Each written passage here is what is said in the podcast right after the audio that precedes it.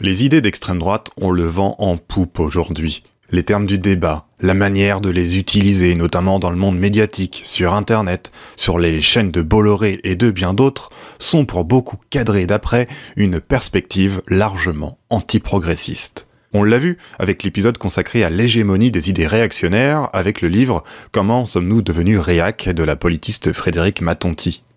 Médiatiquement ou politiquement, donc au lieu de chercher à savoir comment lutter contre l'exploitation et les oppressions, on se demande si le wokisme n'est pas un totalitarisme et s'il ne faudrait pas purger l'université de ceux et celles qu'on cible comme des islamo-gauchistes.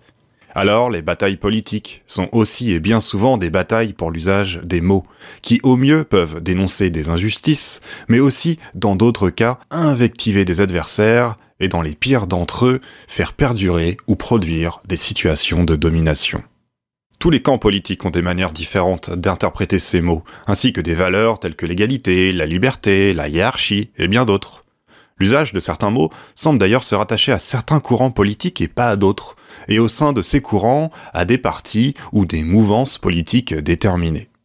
Les termes travailleurs, travailleuses sont par exemple largement utilisés dans certains courants de gauche et pas dans d'autres, tandis qu'à droite, ils sont le plus souvent absents du vocabulaire militant ou institutionnel. Les mots en politique participent ainsi grandement de la consolidation de l'idéologie politique et de la manière dont celles et ceux qui se réclament de telles ou telles idées voient le monde et souhaitent ou non agir sur lui.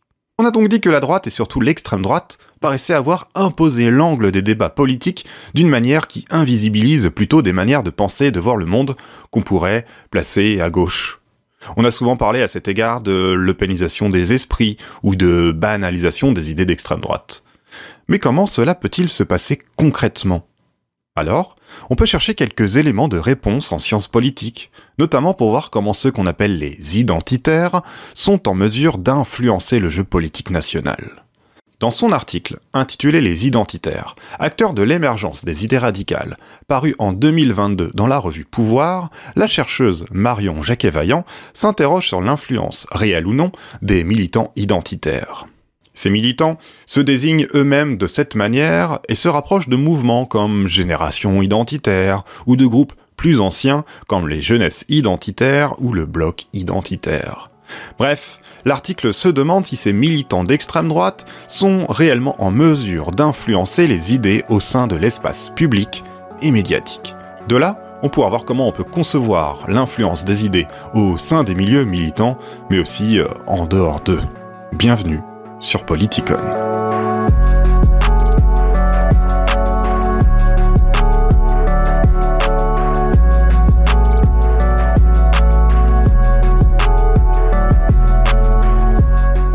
La perspective de l'article est celle d'une étude de la circulation des idées politiques et euh, comment celles-ci s'inscrivent dans l'histoire sociale. C'est dans les milieux partisans que celles-ci émergent parfois, et c'est ce qu'on va voir avec le milieu militant identitaire. L'article de Marion Jacquet-Vaillant s'intéresse plus précisément au mot remigration dans le vocabulaire de cette mouvance, à sa circulation et aux différents canaux et mécanismes de diffusion qui euh, contiennent ce terme. Ici, un groupe de militants radicaux d'extrême droite se tient possiblement en mesure d'influencer les partis et organisations plus massives du même bord politique, voire au-delà. Entre autres, hein, les expressions de racisme anti-blanc et de islamisation ont d'abord connu, par exemple, leur petite gloire au sein des milieux identitaires, avant d'apparaître sur le devant de la scène médiatique.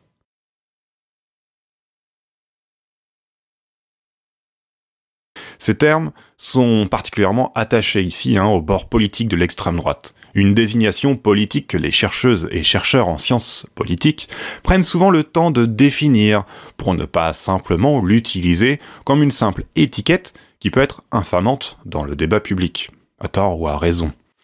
Il reste que, bien qu'il soit souvent rejeté par ceux et celles qui sont désignés sous ces termes, son usage peut avoir une valeur scientifique légitime pour la recherche.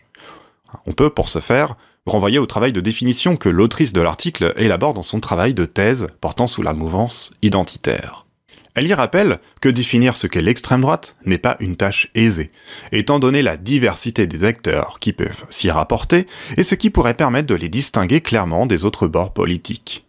Toutefois, elle s'accorde avec la définition proposée par le chercheur néerlandais Casmud, qui caractérise la far-right par l'adoption d'idées nativistes, c'est-à-dire d'idées qui considèrent que les membres légitimes d'un État doivent être ceux qui sont nés sur son territoire depuis de nombreuses générations et qui représentent légitimement la nation. Les personnes étrangères ou récemment immigrées sont dès lors perçues comme des menaces. Et dans ce cadre, les identitaires sont ceux qui définissent les natifs de la nation et les étrangers sur des bases ethno-culturelles qui mêlent biologie prétendue et culture. Dans la perspective de l'étude de Marion Jacquet-Vaillant, ils sont ceux qui se rapportent à des organisations qui usent elles-mêmes de ce terme identitaire.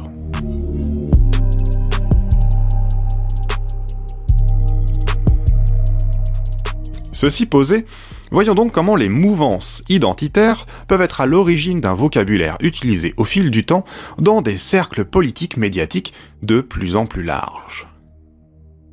Pour ce qui est du terme remigration, Marion Jacquet-Vaillant remarque ainsi qu'avant 2009, il n'apparaît qu'en anglais et qu'en allemand sur les réseaux Twitter. C'est donc lors de cette année 2009 qu'il est pour la première fois utilisé en français, il semble renvoyer à cette époque au retour d'un flux migratoire vers son pays d'origine, de manière descriptive. Et c'est en 2011 que le terme reçoit une teneur prescriptive et d'emblée politique à travers une campagne belge visant la remigration de Turcs installés en Flandre. Au fil des mois, les demandes de remigration se multiplient de la part du chef de file identitaire Philippe Vardon, celui-ci fait de la remigration une alternative à l'assimilation, et les personnes visées par la remigration sont donc à la fois dans sa vision les personnes étrangères et les personnes françaises immigrées ou nées de populations immigrées. Sur Twitter, l'usage du mot ne va faire que s'amplifier jusqu'à aujourd'hui.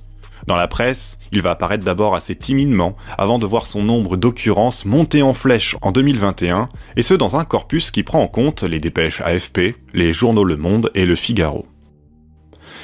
Comment on en est arrivé là? On remonte un peu. En 2013, l'usage du terme remigration, rapporté à la définition de Philippe Vardon, est reprise sur le site f2chouche.com ou encore par Damien Rieu. Le mot se retrouve par la suite dans le journal Minute ou Radio Courtoisie des médias d'extrême droite. En 2014 ont lieu des assises de la remigration auxquelles participent des figures telles que Guillaume Faye ou euh, Renaud Camus. À ce titre, la remigration est vue comme une solution au grand remplacement, autre grand thème qui est apparu sur le devant de la scène ces derniers temps. Entre 2015 et 2019, le thème de la remigration va trouver une nouvelle fortune auprès de personnalités plus médiatisées, comme Marion Maréchal Le Pen, Éric Zemmour ou Philippe de Villiers. À ce moment, l'usage du terme permet de désigner plusieurs tendances au sein de l'extrême droite. Ceux qui en usent paraissent ainsi plus radicaux, mais au fur et à mesure, il se banalise au sein des différentes tendances. En 2019, un changement majeur s'opère. Le mot est critiqué à gauche par de nombreux comptes populaires sur Twitter. Les occurrences de son usage, que ce soit pour le critiquer ou le soutenir, se multiplient grandement. Et au gré des différentes polémiques qui font les affaires de l'extrême droite, il acquiert une notoriété à chaque fois plus importante. En 2021 et 2022, c'est avec la candidature d'Éric Zemmour à l'élection présidentielle que le mot rencontre un écho médiatique encore jamais vu. Ce dernier a ainsi proposé la création d'un ministère de la remigration. Proposition paradoxalement moins radicale que celle des identitaires, si l'on peut dire, puisque dans le programme de Zemmour, il est possible pour un étranger de s'assimiler. Le nativisme défendu par l'extrême droite existe encore, mais il est en quelque sorte plus souple. La remigration demeure donc un marqueur de radicalité, comme le rappelle Marion Jacquet-Vaillant, entre différentes tendances militantes ou entre différentes personnalités, comme en 2022 par exemple avec Zemmour et Le Pen. Ainsi, l'usage par Zemmour de ce terme permet de faire une sorte d'appel du pied à une base militante solide, de se rendre plus radical que Le Pen, qui de son côté refuse de l'utiliser pour parfaire sa stratégie de normalisation du euh, RN-XFN. Alors, d'abord insignifiant au sein de l'extrême droite, le thème, l'usage du mot de la remigration, est parvenu à s'incarner dans les débats nationaux autour de l'élection présidentielle en 2022, notamment dans un but clair de stratégie politique. Et pour que ce terme rencontre un tel succès, il a fallu une multiplication d'occurrences dans des tweets, relayant sans cesse des polémiques brandies par les militants identitaires, puis des reprises par des figures plus célèbres d'extrême droite, qui ont été également reprises après coup par de grands médias mainstream. La caisse de résonance s'est faite d'autant plus massive que les opposants de gauche s'en sont emparés pour critiquer les actions militantes des identitaires. Cela a constitué un relais supplémentaire, qui a permis de faire entrer le terme dans un espace toujours plus large. Sans ces nombreux relais, les identitaires ne seraient pas parvenus seuls à faire sortir de leur marge le mot et la définition qu'ils lui donnent. Les identitaires sont donc bien des influenceurs politiques, mais leur force de frappe reste limitée si tout un dispositif d'intermédiaires médiatiques et politiques, de partisans, mais aussi d'opposants, ne se met pas en place.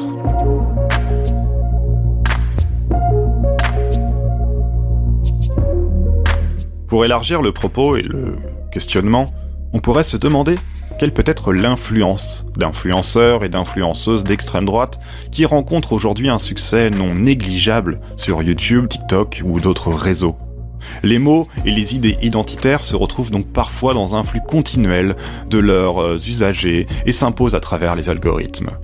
Peut-on parler dès lors de banalisation des idées d'extrême droite sur Internet? Comment ces idées d'ailleurs sont-elles reçues par les spectateurs?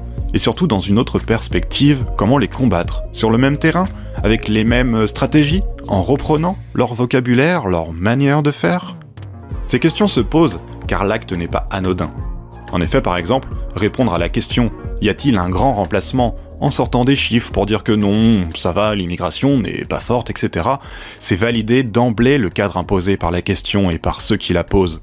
C'est faire gagner le camp d'en face, son vocabulaire et ses définitions.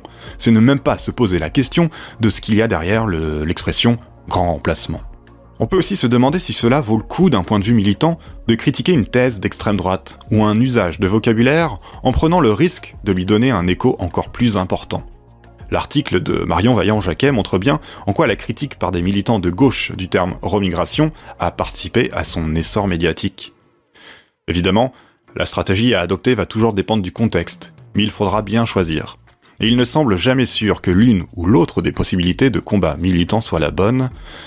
Bref, évidemment, c'est pas à moi de répondre à ces questions, mais ça peut être intéressant stratégiquement de se les poser. Voilà pour cet épisode. J'en profite pour remercier Marion Vaillant-Jacquet pour la relecture du script, et je vous mets le lien de son article en description, bien évidemment.